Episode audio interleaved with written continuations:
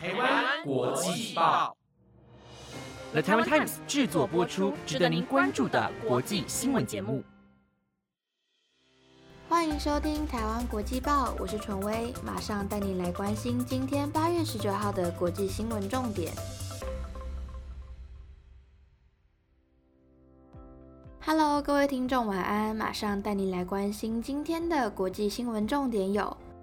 落入柬埔寨打工陷阱，越南人跳河救自己；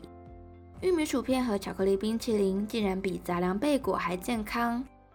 清酒万岁！日本政府鼓励年轻人多喝酒。如果您对以上的新闻感兴趣，想了解更多的新闻内容，那就请继续收听下去吧。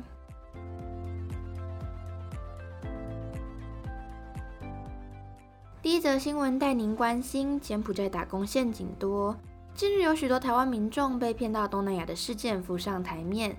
事实上，全球各地都有越来越多类似的网络诈骗。之前在柬埔寨南部甘拉省的一处赌场发生一场暴动，大约有六十多名越南人不甘被骗，集体暴动逃出。而这家位于柬埔寨的赌场与越南仅相距一条河。被害人们不堪每天超时工作，从事网络诈骗，为了逃回家乡，竟然不顾一切跳河，试图游回越南。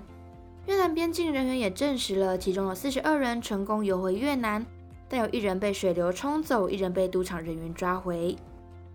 这些逃回越南的民众表示，他们之前是在柬埔寨多家赌场工作，依照赌场上级指示从事线上游戏的相关作业。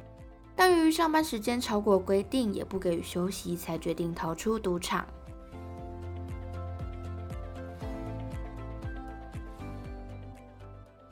则新闻带您关心健康饮食评级指南。现代人普遍注重饮食健康，希望能吃得安心且营养。塔夫茨大学的一份报告颠覆了许多人对健康饮食的理解。许多被大众认为是健康的食物，其实健康程度都不及格。塔夫茨大学营养学院表示，发布这个指南目的是帮助消费者、食品公司和餐厅选择并开发更有健康价值的食品，并为食物进行一到一百分的评价，分数越高则越健康。而其中出乎意料的是，许多普遍被认为不健康的食物在食物评分上拿到不错的分数，像是巧克力杏仁糖七十八分，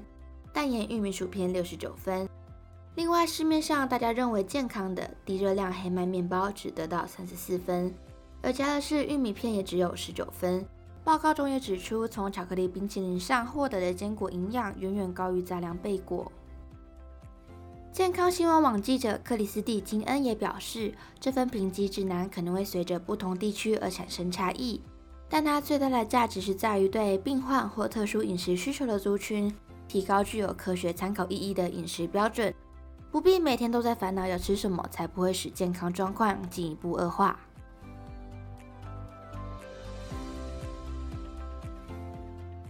下一则新闻带您将焦点放到一场有惊无险的飞行事件。机师是飞机上攸关飞行安全最重要的角色之一，不过在非洲竟然出现两位机师双双睡过头忘记降落的离谱情况。所幸在警报声响后，两人惊醒，飞回航道，安全降落。但这件事也让机上的旅客虚惊一场。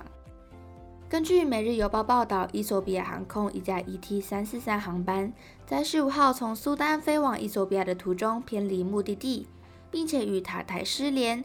直到系统发出警报声响，才终于醒来。机师醒来后也赶紧掉头重新尝试降落，着陆后在跑道上停留约两个半小时，才进行下一趟飞行。航空分析师马切拉斯在推特发文指出，飞行员疲劳并非新鲜事，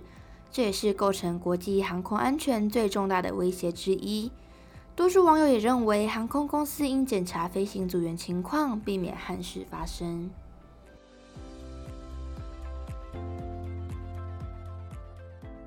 下一则新闻带您关心日本最新提振经济的政策。年轻人少喝点酒是好事，但在日本政府却鼓励年轻人多喝酒，原因竟然是日本年轻人的饮酒观念改变，再加上新冠肺炎期间减少聚会聚餐，酒精类饮料销售量严重下滑，政府税收减少，因此日本当局透过举办竞赛，鼓励人们多喝酒。由日本国税厅发起“清酒万岁”的全国竞赛，希望能透过比赛征求促销酒类的创意计划，振兴税收经济。希望能鼓励二十至三十九岁的民众发挥构想，提出新产品和设计，以及促进家庭饮酒的方法，来帮助重振国内经济。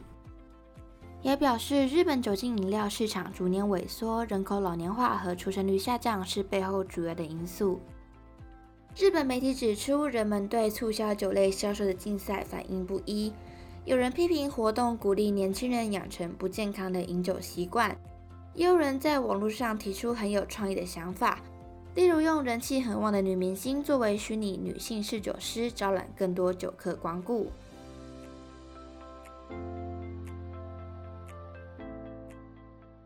最后一则新闻带您关心：俄国恢复英雄母亲荣誉。距离乌俄战争开打已经进入半年，俄罗斯也面临出生率下降的问题。为了应对这样的危机，俄国总统普廷宣布恢复苏联时期的英雄母亲荣誉称号。生育和抚养十个以上孩子的女性就能获得此称号与奖励金。英雄母亲这个称号来自于二战期间损失大量人口后，前苏联领导人史达林于1944年设立的荣誉称号。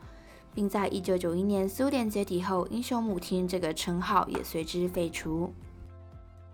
根据普廷十五号签署的法令，符合条件的母亲在第十个孩子满周岁时，将会一次性获得一百万卢布（约为新台币五十万元）的奖金。而过去数十年来，俄国人口几乎都在逐年减少，其中人口降幅自二零二一年来几乎翻倍。疫情的影响也让俄国出现苏联解体以来最大的人口数自然减少。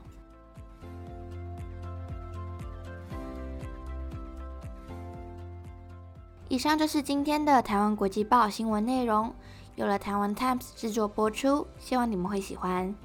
如果任何意见，都欢迎留言给我哦。感谢你的收听，晚安，拜拜。